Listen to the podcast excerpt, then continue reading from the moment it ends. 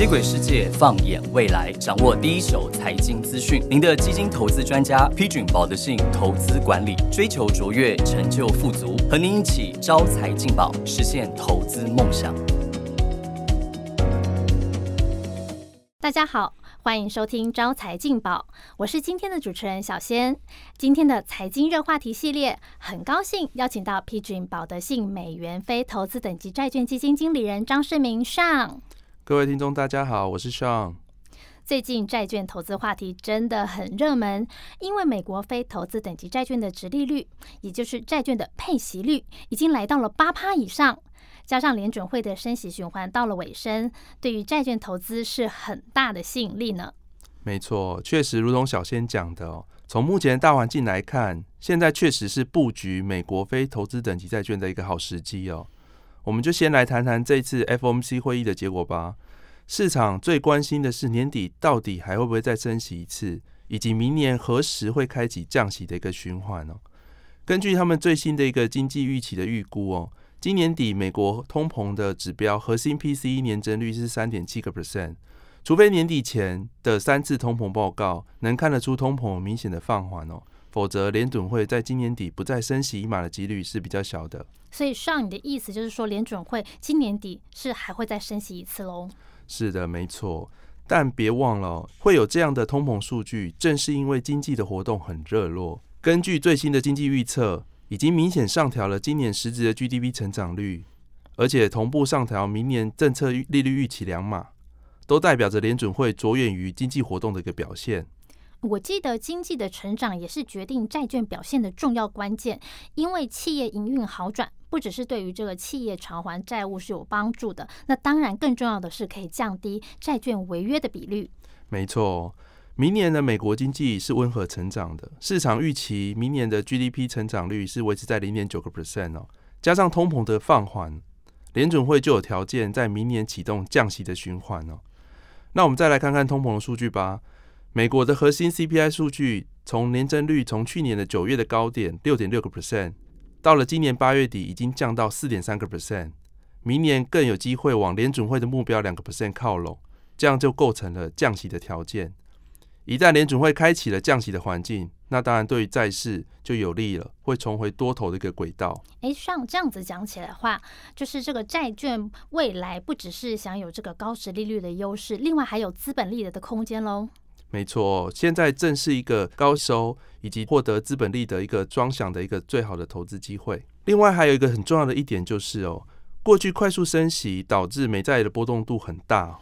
那我们可以看到，过去美债波动度上升的时候，美国非投资等级债券指数就会走跌。但美债波动度的变化其实是受到联准会货币政策的影响哦。现在升息已经进入了一个尾声哦，货币政策的稳定性是大幅的提高。对于美国非投资等级债券指数的稳定性也是很有利的哦。所以这样看起来，明年对于债券投资是相对友善，或者我可以说是很友善。也就是说，在 GDP 上升、CPI 向下降的这样子的环境里面，债券的表现其实通常都是不错嘛。那不过我这边我也想要问一个问题哦，就是虽然明年联准会有可能会开启降息循环，但毕竟目前的利率真的是来到一个比较相对高的位置，而且我看了一些统计的数据哦，现在的美国非投资等级债券违约率。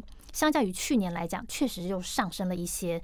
那么在这样子高利率的环境中，会不会造成债券的违约率又会再持续上升呢？是的，投资本来就是机会和风险一起评估。投资人考量违约率上升的风险，这点是很好的。但我觉得投资人是不用过度担心。美国非投资等级债券的违约率，从去年初的零点三个 percent，到今年八月底，确实有小幅的上升到两个 percent。但其实主要都是聚焦在性评比较差的 CCC 级别，体质比较不好的债券，当然违约率会上升，但体质比较好的债券的违约率还是比较低哦。所以这样看起来，其实这个债券违约率我们不能用这个整体来看，主要我们还是要细看。其实如果是这个高平等的债券，它相对来讲违约率是。不会像这个平等比较差的这个债券违率这么高喽？是的，没错，平等比较好的，我们讲两个 B 级别的，到今年八月底，它违约率其实只有零点二个 percent 哦。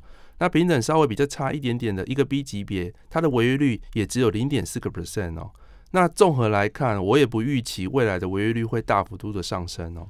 主要就是因为其实到明年到期的债券到期量，其实只占整体规模的四个 percent 哦，相对是有限的。所以我们认为整体的违约风险是可以控制的。那这样说来，只要选对卷种，现在美国非投资级债的值利率比起长期平均又更高。那另外还有货币政策，明年一定会比现在更稳定嘛？所以确实是一个很好的投资时点喽。哦，确实如此。经过了去年的修正呢，我们看到美国非投资等级债券的值利率是有一个明显的上升呢，目前来到了八个 percent 以上哦。嗯嗯。那真的是高于长期平均是不少。那即使短期因为政策的一个预期的一个调整。会有震荡，不过有这么高的殖利率哦，可以作为资产的下档保护，更是提供了投资人长期布局的一个甜蜜点。这也是为什么台湾投资人那么喜欢债券的原因吧？是啊，没错。这边我帮大家算了一下长期的报酬率哦，以历史数据来看哦，如果在八趴的殖利率进场投资美国非投资等级债券哦，不管是持有一年、两年还是三年哦，这个报酬率都比长期的平均高出一截哦。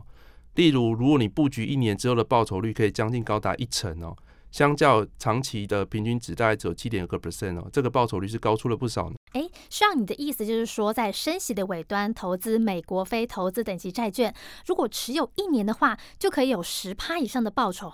哇，这个从长期来看，真的是很高的一个报酬率耶。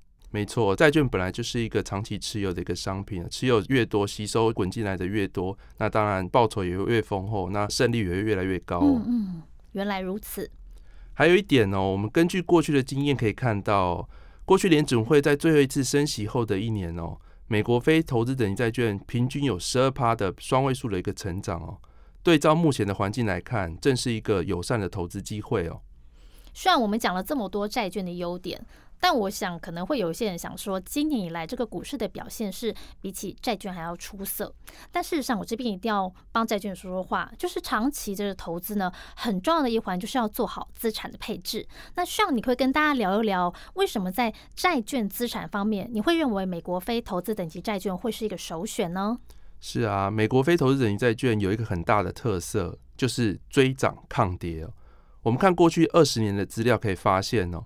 美股的 S M P 五百指数，它的年化报酬率有将近十趴，但美国非投资等级债券指数也不遑多让哦，有将近七趴的报酬率。更难能可贵的是，相对美股来说，波动是更小的。美股 S M P 五百指数在过去二十年的年化波动度是将近十五个 percent，但美国非投资等级债券指数却只有九个 percent。哇，原来债券的报酬率也可以跟股市相比不输，但是波动度却可以跟美股差这么多。是啊，没错。所以就投资人的角度来讲，如果想要享有长期的报酬，但又不想承担过度的波动。美国非投资型债券会是个首选哦。意思是说，这二十年来，我如果我们投资在这个美国非投资级债券，这个报酬率可以有大概七趴左右，可是波动度比起来相对是低了很多喽。但我这边想进一步再问一下啊，就是我有做功课哦，就是那个非投资等级债券，其实除了美国之外，还有包括像全球啊、欧洲啊、新兴市场这些不同的选择。那如果把这些全部都拿起来比较，你觉得美国的非投资等级债券还会是你的心头好吗？哇，这个问题很好哦，并不是因为我是美国非投资等级债券的经理人就说美国的好，我们是有一分证据说一分话。就你拿了这四类非投资等级债券来比较的话，美国非投资等级债券的年化报酬率是最高的，相对的年化波动度却是这里面最少的。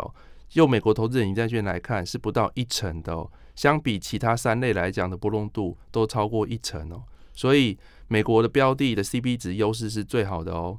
想不到债券资产的报酬率居然能够跟股市 PK，而且波动度比起来稳定更多。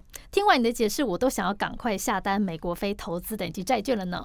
是啊，市场上的美国非投资等级债券的选择很多，我觉得有一个优质团队操盘，能缴出短中长期绩效都相当稳健的债券型基金。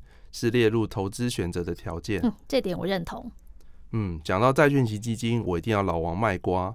批准保德信美元非投资等级债券的操盘团队，有管理规模将近八千亿美元的批准固定收益原班得奖团队作为后盾。双方的投资专家能紧密的合作，全盘的掌握市场的脉动，而且我们也相当严控下档的风险。会从市场上发掘出最有投资价值的债券。